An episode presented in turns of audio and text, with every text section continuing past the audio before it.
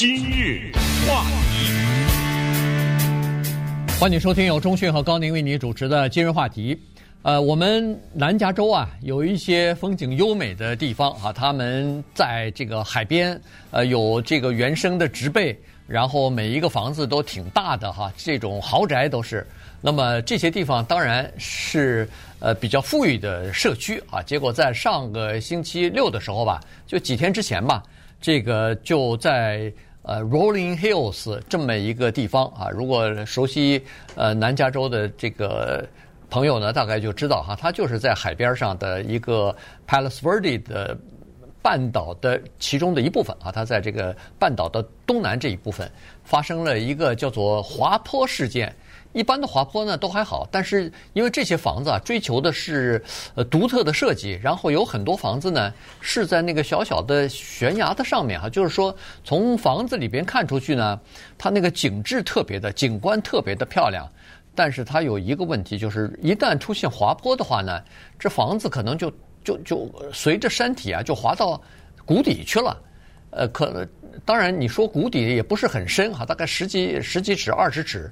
但如果滑下去的话，那您这房子就全没有了，全毁了哈。所以呢，在礼拜六的时候就出现了这样的一次滑坡，一下子把十二栋吧，好像十二栋房子就全部滚到这个谷底去了。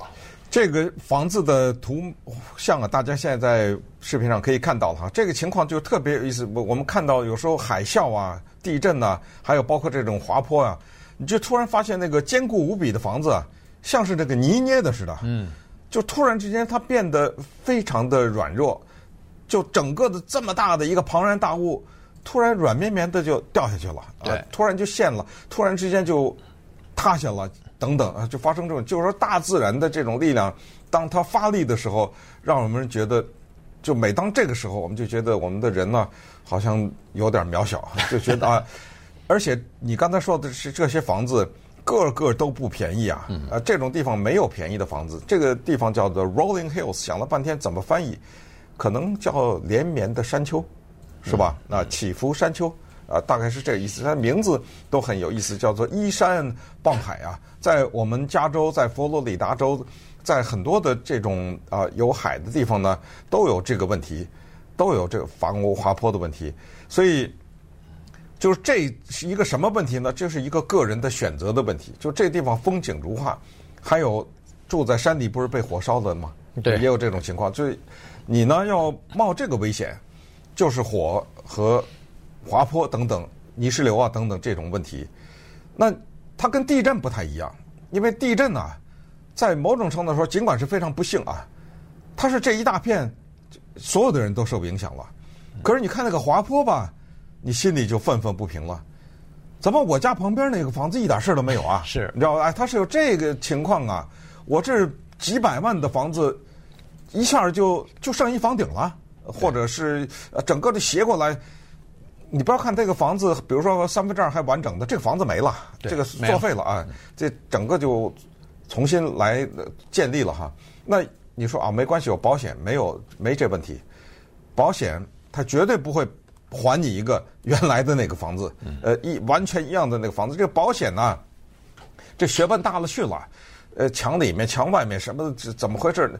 里面的东西啊，然后你这个建造这个房子的费用啊，啊，什么人工啊，那都都是不一样的。所以，呃，这呃情况跟大家讲一讲，就是我们现在看一看是什么原因导致这些豪宅就这么哗啦的一下就陷落了哈。而且再告诉大家，这个地方。从房地产经济到居民，很多华人呐、啊，嗯，呃，这这很多华人，这个就是我们平时说的 PVPV 嘛，对，不就是这地方吗？对，没错。呃，PV 除了华人以外，呃，八九十年代还有一些相当富裕的这个韩国人也在那儿哈，所以呢，呃，亚裔其实人口在那儿占的还比例还不低呢啊，当然没有圣圣盖博谷这么高，但是比例也是有相当的呃比例的，呃。刚才说过了，我我在周末的时候，我听那个采访哈，就是呃一家人家就是房子不是被就等于是滑坡滑下去了。他说这个比较惨，惨的原因是它不像地震，不像火灾，烧完以后呢，有了这个赔偿以后，它至少在原地啊还可以盖再盖起来重建。他说现在没法重建了，你的原因是那个地没没了，对啊，他那个地没了，嗯、就是一下子给带走了。那么原来你说我这个山坡上头这块地是我的，现在那山坡都没了，就就就没法弄了哈。所以呢，这个是一个麻烦，就是说在原地再盖是不太可能了，那就没法重建了哈。这个滑坡呢，其实。呃，住在这个 Rolling Hills 的人呢，应该也都应该也都了解哈。他说是在过去的七十年里边呢，曾经发生过一两次这样的事件。当然不是在同一个地点，但是呢，它是发生过一两次呃这样的情况的哈。有的时候呢是人为的，但是更多的情况呢，主要是这个它的地的地理的这个结构啊，还是不太一样。刚才你说那个 Rolling。嗯，hills 翻译成延连绵，哎，连绵不断的起伏的这个山丘哈。但实际上，我我发现在这儿应该用滚动更好哈。不行不行，这不吉这这这不行，这不吉利这个。当然当然，我的意思是在这个这里头，它它它是在慢慢的滚动。对，这个确实是啊，就是说它逐渐的在滚动。你一个呃下雨下的这个大了一点儿，这个它那个地下水往里灌了一点儿。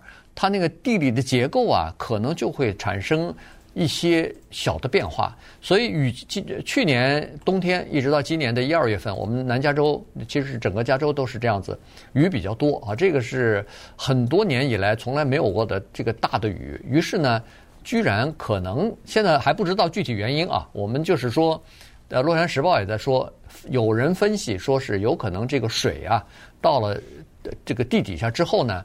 它形成某些压力，然后就使得这个地底下的地理的结构的平衡，等于是给破坏了。于是呢，它就开始有点小小的移动。一般滑坡呢，事先都有一点这个警告的迹象，或者说是警告的那个呃象征性的东西，比如说房子的停车，比如说车车道上头出现裂裂缝了，然后有的时候你突然发现有个有一些没有建筑的地方，就是土坡。有点移动啊，有点这个轻微的移动，不不损害任何的东西，但是呢，这个象征着就是说下面的这个地理结构出现变化，它在轻微的在移动，这有时候啊就象征着说是更大的滑坡会要出现。这个地方它的滑坡的现象已经有四千八百年了，我们看到的报道就将近五千年以来呢，这些地方坦率的说呢。现在我们看来似乎不太适合人居住，但是你这话说的，那山里也不适合人居住啊，是对不对？那人家享受这个海边的美景，山里面的这种寂静啊等等，他有的时候就要面临大自然，有的时候他就嗯喜怒无常。但是这种喜怒无常呢，它有天造成的，也有人造成的。比较著名的就是一九五六年那一次，啊，一九五六年呢是在这个地方，在 PV 有一个特别著名的地方叫做葡萄牙湾呐、啊，嗯，Portuguese Bend。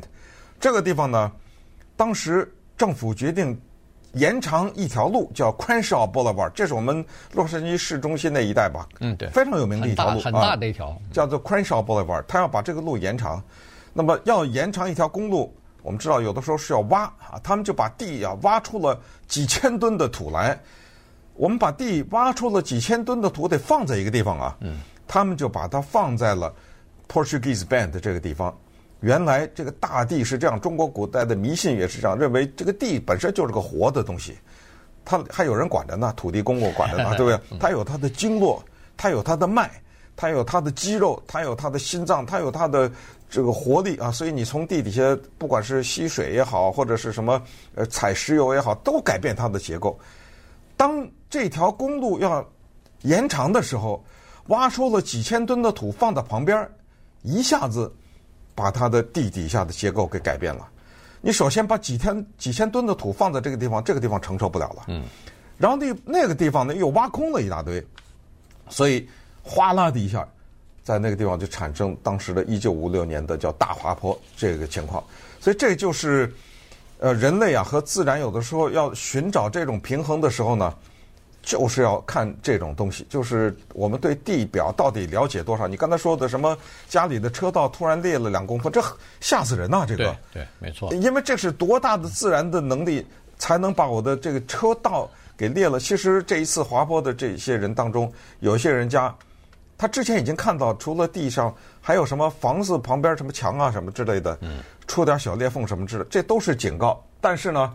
这种警告还有一个麻烦，就是这次我们看到一些报道，这个地质学家说，它跟地震有时候有点像，它有的是一个缓慢的过程。对，他告诉你啊，呃，可能给你个几个月或者甚至几年的时间警告，说这滑坡要发生，但是说很多的时候就是突然的，嗯，没有警告的啊。这一次据说有一些家庭收到的通知不到二十分钟，就是紧急的通知，限你二十分钟以后你得疏散，你不疏散。我就得强行怎么怎么着了啊！你只有二十分钟，那你想想，你家里这个四五百万，可能上千万的这个房子，二十分钟你带走什么？呃，对不对？那稍等会儿我们再看一看很多这种具体发生的这些人家他们面对的困境。今日话题。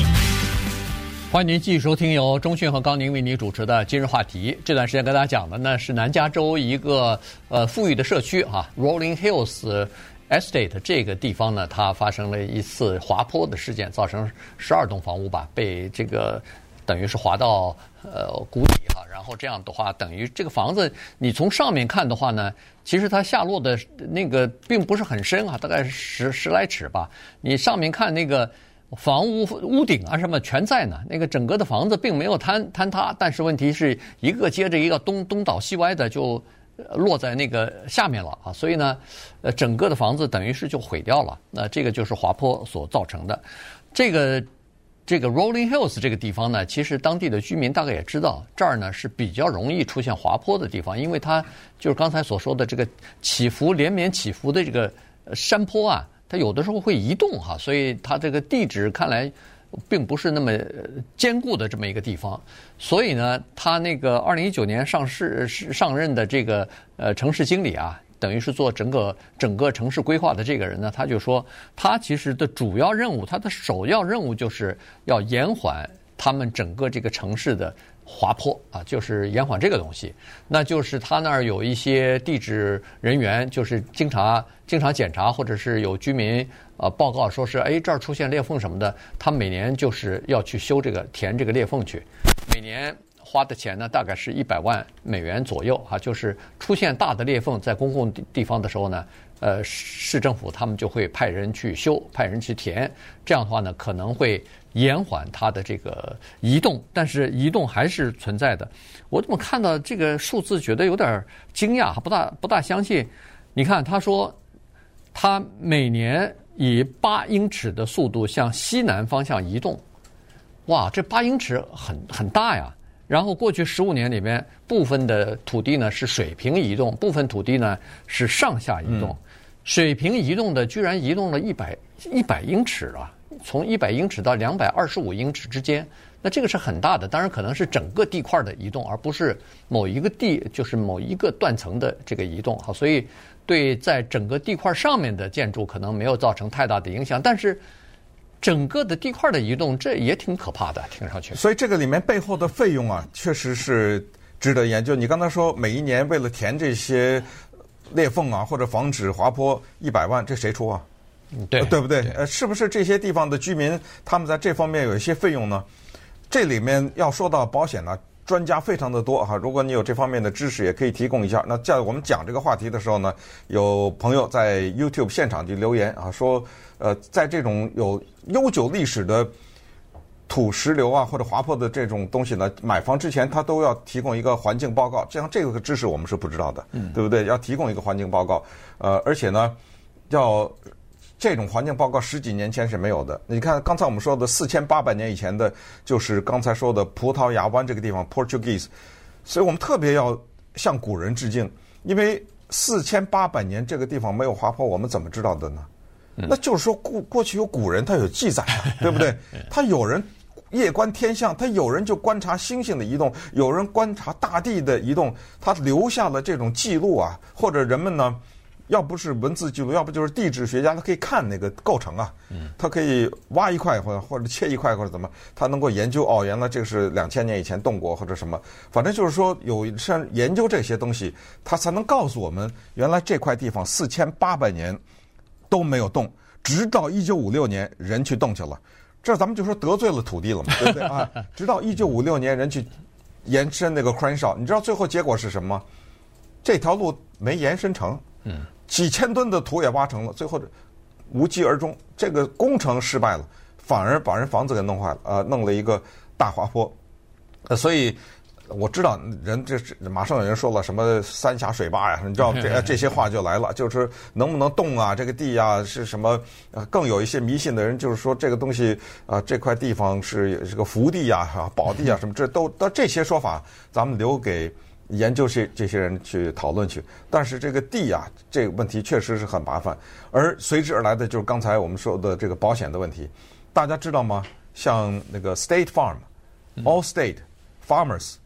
全离开加州了，嗯啊，这是最近的，就是六月份的大的新闻，就是你现在再找这些公司，他就是所谓离开加州，就是他们不签新的保单了，不管是民宅还是商业啊，这方面如果有这个保险的专业人员，也可以提供一下这些资讯啊。我看到的是 ABC 电视台的报道，他是说加州一百二十万栋房屋是处在这个危险当中，各种各样的危险，嗯，呃，滑坡呀、山火呀等等这样的危险，所以。你那个保费，他为什么退？他保险公司他是盈利的嘛？他为什么退？他觉得付付不起了，了就这么简单啊！嗯、就是说，是我是收了一些保费，可是您这一滑坡，这都是好几百万的房子，对不对？嗯、这一下十几栋十几栋，我怎么赔啊？再加上更大的有一些可能一直传说什么加州大型地震什么之类的，所以导致这些大型的保险公司撤出。当大的保险公司撤出的时候，这个对普通的。老百姓又意味着什么？您那保费涨啊，这不是很简单吗？没错，剩的那个保险公司少了呀。嗯、这个问题，佛罗里达有，路易斯安那州有，因为他们那儿有飓风，哎，所以你看这个问题麻烦大了。而最终的结论，ABC 电视台给我们的，他说的是气候暖化。谁让那个气候暖化造成了这么多灾难呢？呃、嗯、保险公司也有可理解的地方啊，人家就是保不起了，怎么办？对所以你看这个气候暖化，它最后就直接影响的是你的荷包。就这么简单。对，那保险费肯定要增加。然后你如果新要挪到这个叫做火灾危险区域的话，那可能买不到保险都说不准哈。对啊。或者是要付高额的这个保费。嗯、我们的这个有个听众还在说了，说这种滑坡，他说一般的房屋保险，他说是可能是不赔的，就像是地震。当然这个，呃，滑坡造成的房屋的损害可能情况比较少吧，没碰到的。反正就是这样吧，你我我们都可能，我们都没有一个险叫滑坡险啊。对，呃，但是在那个 PV 那个地方有没有？是不是增加在这一项呢？对不对？对，这些人因为他有钱，所以你增加就增加吧，对不对？对。但是对，就是房屋有损失的人，确实也是这个，就等于是天降灾祸了哈。对。因为有我看有一个居民，他是刚从 Torrance 两个月之前刚搬到这儿去的，结果一下子房子滑到坡底下去了。那这个东西如果要是没有保险的话，那他这个损失可就惨重了，也可能半辈子的积蓄大概就就没有了嘛，对，对不对啊？对，我看到了一个访问哈，是《洛杉矶时报》的访问，访问的是一位华人啊，他也是啊，就是马上要他疏散，那么他就是可能紧急的只好拿一些呃护照啊，拿一些什么这些重要的文件了。两个小时吧，对，也就是那么好像二十分钟吧，哦，二十分钟，对。反正就是说，给他很短的时间要拿。那么这个时候呢，他在接受访问的时候说了一个话啊，他说：“哎呀，这个里面有很多东西带不走，其中对他来说最珍贵的是记忆。那记忆的表现形式就是照片，那大量的照片，因为他好像七十几岁了吧？嗯，那大量的就是黑白的也好，或者彩色过去的那些照片。那我看到这个报道的时候呢，我就萌生了一个想法，要告诉大家一下哈，呃，就是包括我本人在内。”我们呢，在某一个年代都有一个东西叫胶卷儿，呃，都有一个东西叫做冲洗，呃，都有一些影集，现现在没了，影集可能都都网上买还可能还能买到，但是一般来说，你还有什么一小时冲印什么之类的，我这里呢只想告诉大家，迅速的把你的照片数码化，这个是一个非常简单便宜的事情，你自己会做。你就自己做，花个一百来块钱买一个扫描机，扫到你的电脑里，储存到云端云端去。你自己不会做，有很多的公司在做这个事。呃，几年前我找过 Costco，我不知道 Costco 现在还做不做。你网上一查，嗯，对，他收一点小钱，你把他给他五千张照片，他收你点钱，然后到最后他花，全都给你数码化，而且是还有一个更棒的一个这个数码化。就是它可以修补瑕疵。呃，有的那个照片呢发黄了，有的那个上面哎呀，呃，当时有一个大的黑点儿或者一个白点儿什么之类的，在这个过程中都可以修补的，所以赶紧做吧这件事情，因为你那照片迟早会发黄，迟早它会就是没有像原来的那种那么清晰了。就我这里是说句题外话了哈，就是告诉大家。但这这种这种记忆确实是非常宝贵，有的时候你看到一张照片，你就会回想。回想起当时的那个情景哈，那那段这个记忆确实不能遗失，遗失了以后可能就永远遗失了，可能就再也想不起来了。